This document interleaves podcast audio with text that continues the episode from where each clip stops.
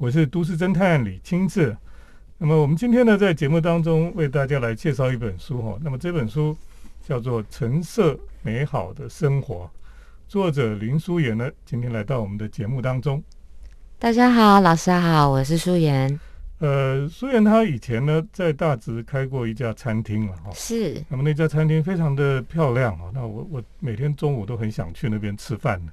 那自从你那餐厅没有之后，我就找不到地方吃饭了。就是说，呃，你可以了解到哈，就是说我们有时候就是去餐厅吃饭，有时候不是只是为了吃饭而已啊，就是常常你会希望到一个空间去，然后这个空间让你觉得很舒服，然后觉得。呃，可以享受一下这个悠闲的生活哈，那个是非常的重要哈，不是只是单单吃吃饭而已，呃，不是只是为了吃饱，是，对，也是为了说你的生活里面有一个呃这个时光，然后你在那边可以享受美好这样子。那我就发现苏妍她其实是非常有美感的，而且呢，她的美感是其实是有点特别了哈。那她的美感是很多东西我们觉得很难。搭配的东西，他居然都有办法把它搭配在一起哈，所以他后来就写了这本书哈，叫做《橙色美好的生活》哈。那你当初为什么想要想要写这本书？其实是一开始在。讨论陈列设计这个这个主题的时候呢，我就发现，在书店找到的资料其实并不多。嗯，那我自己是比较喜欢研究脉络跟一些东西物件的故事的人，所以我就想说，陈列设计它真的是一个比较算是年轻的设计，因为它不同于呃平面设计，它它大概年纪不到一百年吧，所以它算是。非常短期的一个，有点像是现象的一个趋势，那它确实是很难被表现出来，所以我才想着把自己多年来跟呃我的工作也好、经验也好有关的呃设计思维也好，我就把它写出来，想说能够让更多的人去理解陈列设计的来源跟它的奥义，跟它的跟它的意义跟心法这样，嗯。这的确是很重要了，因为有时候我们看到家里面有时候有很多东西哈，那很多人就就会家里就觉得就是不晓得怎么摆的哈，就是乱七八糟这样子。可是呢，很奇怪，你就是有一种特殊的这个眼光哈，或是美感，你可以把这些东西都摆到它适合的位置上面，然后看起来就是哎，怎么那么协调哈？这个就是呃，苏岩他非常厉害的地方了哈。那么这本书呢，他也借着这本书让大家可以去呃体会哈，或者说怎么样学习呃有这种比较有美感的生活哈。是，你觉得这个一般人为什么家里面就是没有办法弄得很有美感？缺乏什么？嗯，我觉得第一个就是呃，大家对于整理家中琐事的小物本来就呃其实是需要学习或需要技术的。那在美感的初阶就是。放整齐整洁这一步呢，如果做好，其实后面的那个美感，它自然而然的就很能够被点缀出来。但是我发现蛮多居家或者是上控的案例，可能就是他们的先天的整整洁度啊、收纳呀，或者是规范物件呃功空间功能的选择还不清楚明朗的话，家里就比较容易乱。比如说，玄关有玄关该有的功能，那它势必有它配合的物件或者是料子。那客厅也有客厅招待客人，就是我来你家做客，大家围在一起的这种欢乐气氛。那它当然也需要一些摆设，比如说 L 型的，或者是对坐型的，或者是八卦式的，大家都。有很多选择，但是这些摆件呢，就会影响我们的生活方式、我们的动线、我们的、我们的甚至生活，所以我觉得是蛮重要的。首先，你要去重视它，然后去感受这个空间它的需求。嗯嗯，的确哦，这个如果你能够知道怎么样把家里面的陈设做好的话，哈，其实你回到家就不会觉得家里面是一个。好像很乱七八糟了哈，然后心情很纷乱哈。其实我很喜欢你这上面这句话，他说我们可以借由陈列哈，找到安顿身心之处了哈。意思就是说，你如果到一个地方去，你觉得你身心是可以安静下来，是。像我之前去你的餐厅，我觉得有这种功效。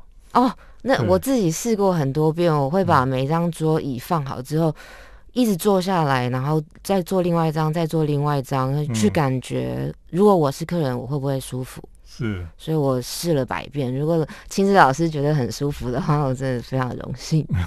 所以其实我知道你当初是很用心在在布置那个空间了哈。好，等一下我们再请林淑妍来跟我们分享。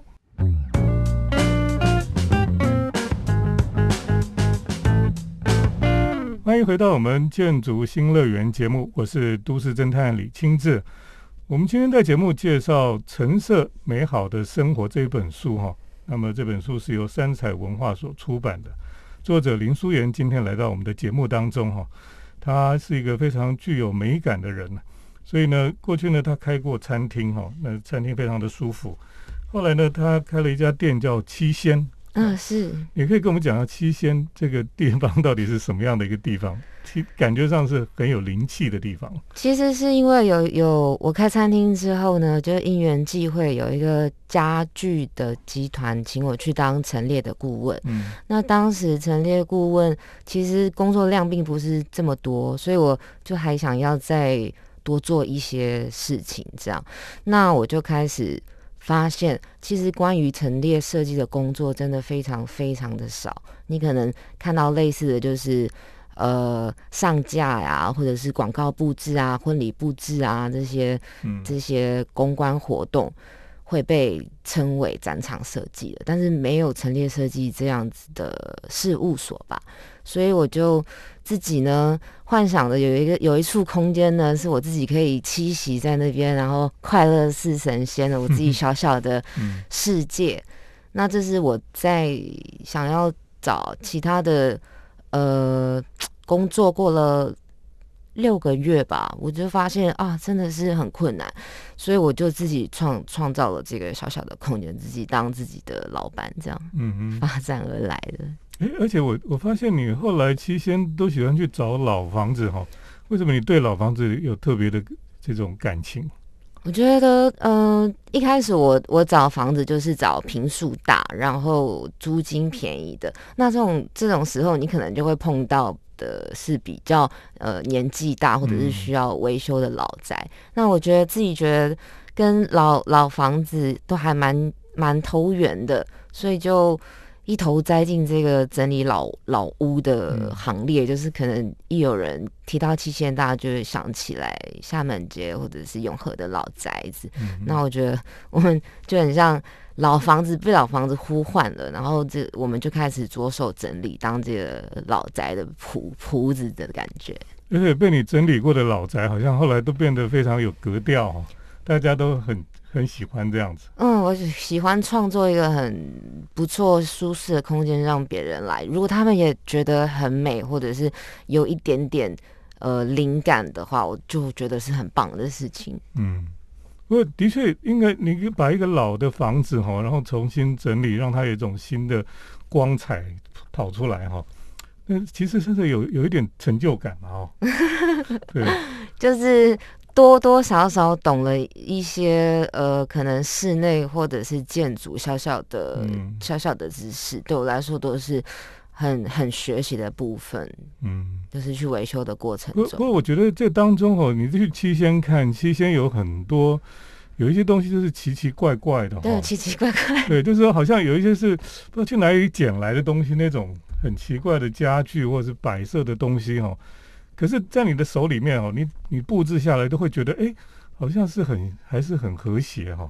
对。你怎么去处理这样的事情？因为对一般学设计的人哈，他如果看到不喜欢或是觉得很突兀的东西，他基本上就把它拿掉就好了。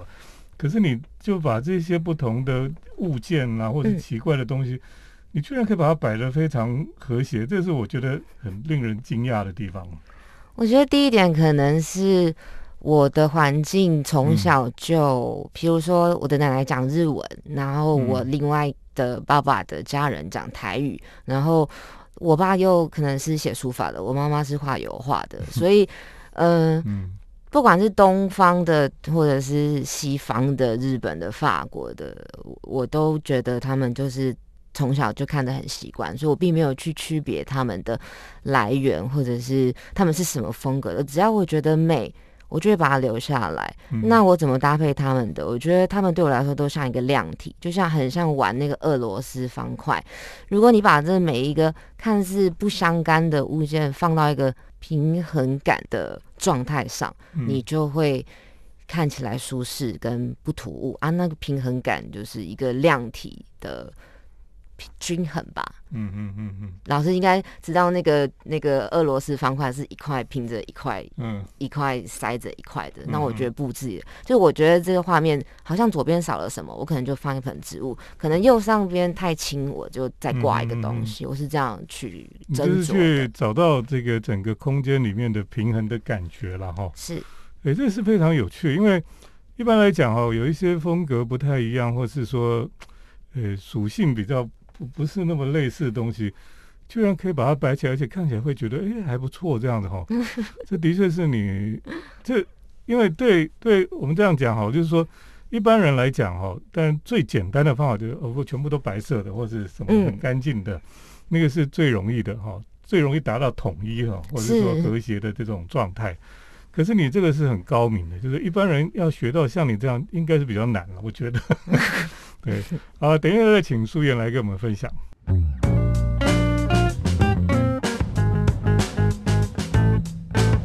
欢迎回到我们建筑新乐园节目，我是都市侦探李清志。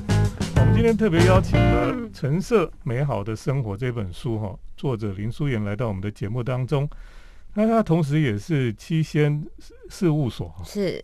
的主持人，那你们七仙哦，这个事务所到底听起来就是很、很、很、很有灵性的一个 事务所那到底是在做什么样的事情？平常，其实我觉得我们七仙事务所真的是还蛮任性的事务所，就是大家也是看的不是知道我们在做什么，但基本上平常我们也是接很多跟陈列设计相关的商空案件，或者是。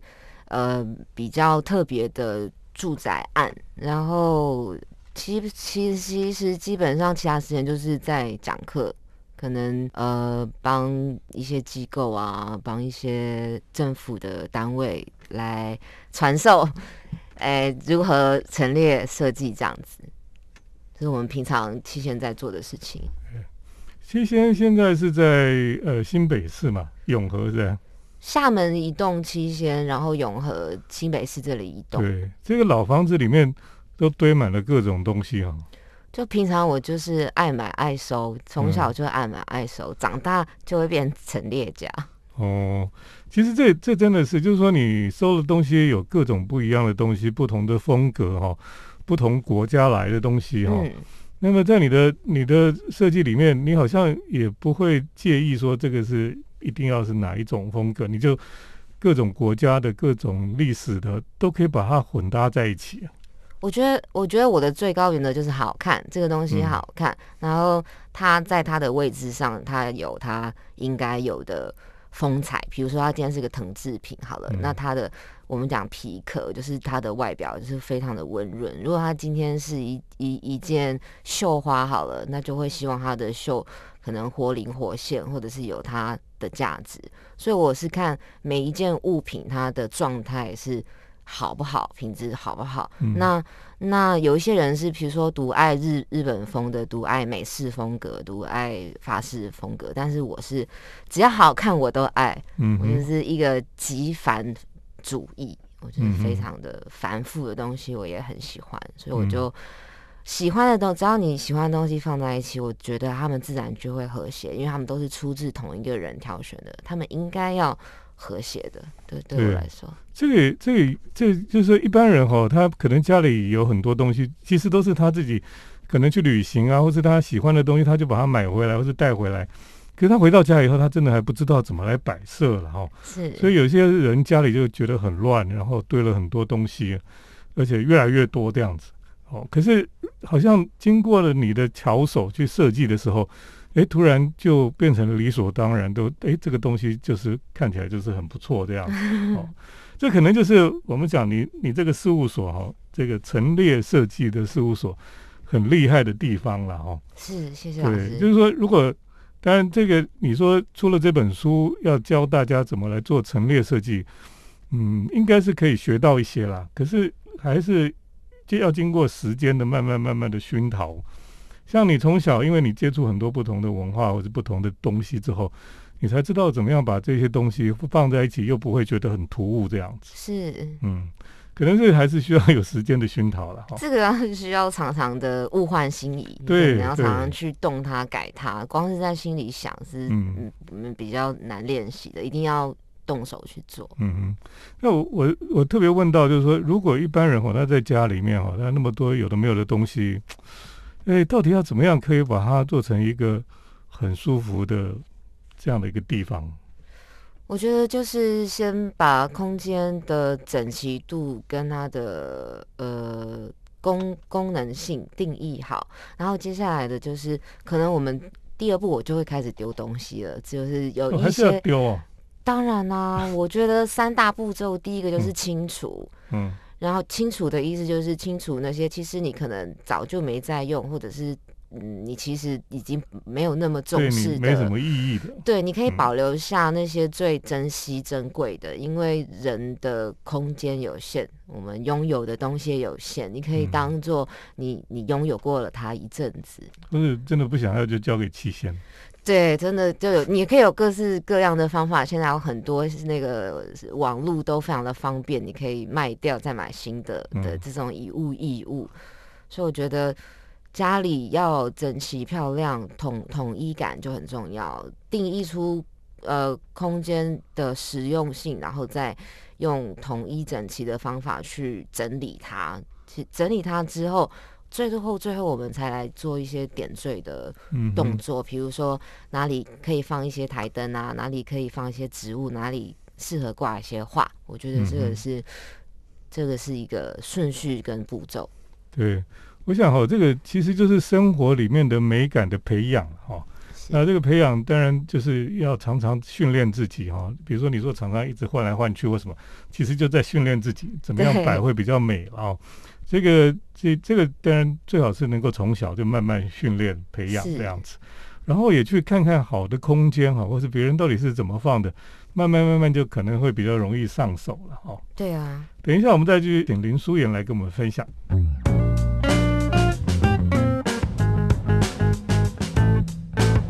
我是都市侦探李清志。那我们今天特别邀请到《橙色美好的生活》这一本书哦，作者林淑妍来到我们的节目当中。那么这本书啊，我想最重要就是怎么教大家哈，在生活里面去培养美感哈，然后让我们可以知道怎么样来改变我们的生活空间哈。因为我们常常在讲说，其实呃，我们很需要美感的教育哈。其实美感教育都是不是上课去听来的，应该就是你在生活中要去慢慢去培养出来的哈。那你在这本书里，你可以简单跟听众朋友讲一下，就是说，如果我们希望在生活里面能够更有美感的话，要怎么样去做比较容易？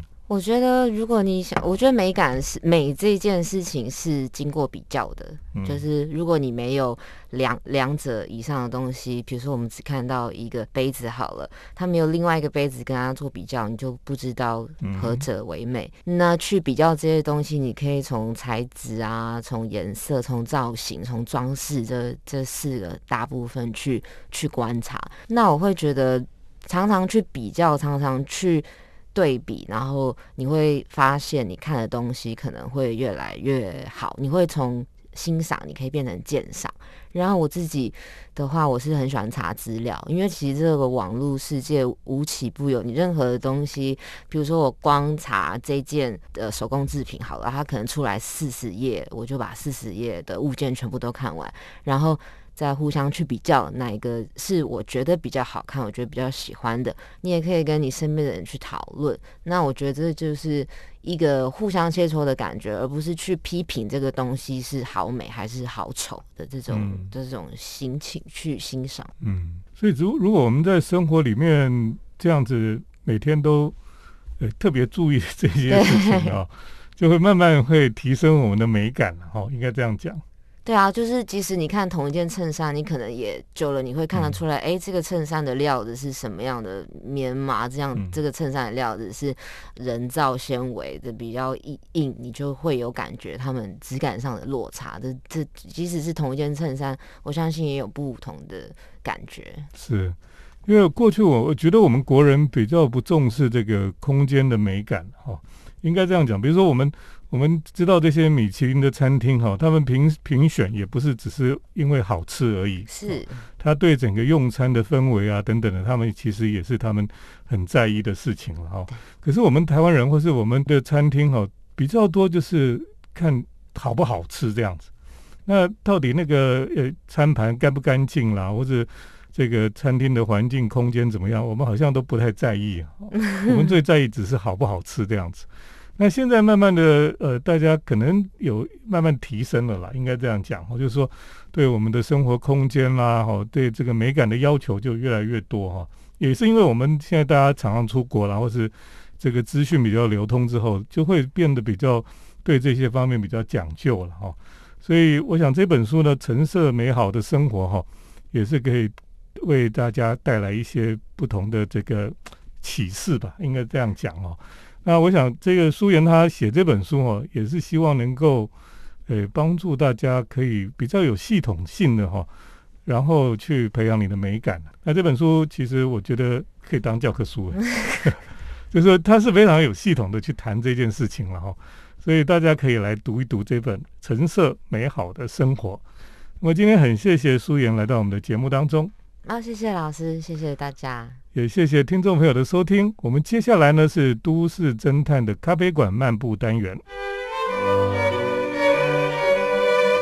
都市侦探的咖啡馆散步。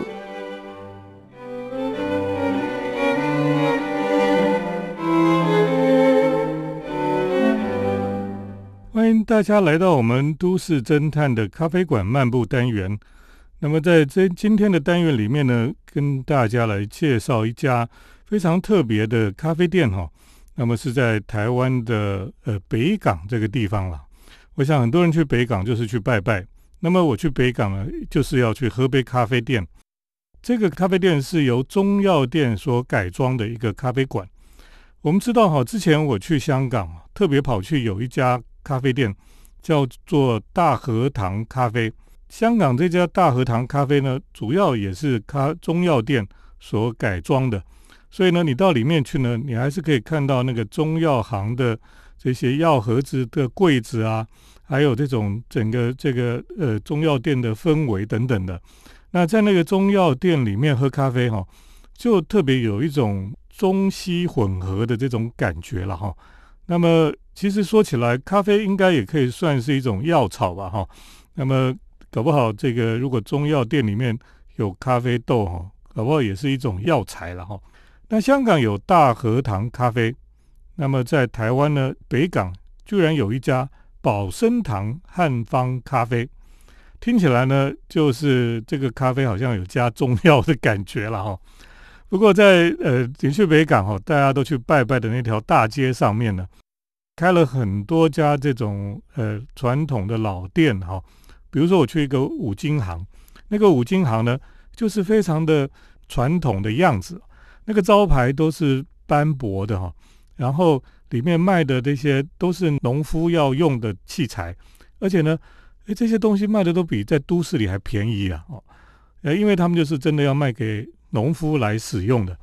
呃，可是，在里面呢，也找到了，在这个大街上面呢，也找到了一家咖啡店哦，就是宝生堂咖啡店。这家咖啡店呢，好像不太受到这些。北港去进香团的这些香客们的青睐哈，可是呢，就是因为这样子哈，它就保有一丝的宁静，还有悠闲了哈。那我们一去的时候，你就可以看到这个咖啡店哈，一进门哈，一一到门口哈，你就那个老老的房子前面挂两个灯笼啊，那大大的那个呃传统的灯笼呢，一边呢就写这个意式咖啡，另一边呢写手冲茶了哈。可见这个都是新的灯笼，可是它就是做的古色古香这样子。那么，呃，在整个店门面上面就有一个匾额哈，匾额上面就是“宝生堂”了哈，一乍看之下就是一个中药店啊。那么进去你当然可以看到这个中药店的柜台啦，哈，还有这个后面哈，就是整排的这个柜子上面就有那个药草的桶子哈。那么也有这个柜台后面的药柜子呢，上面就有一个小抽屉，一个小抽屉的。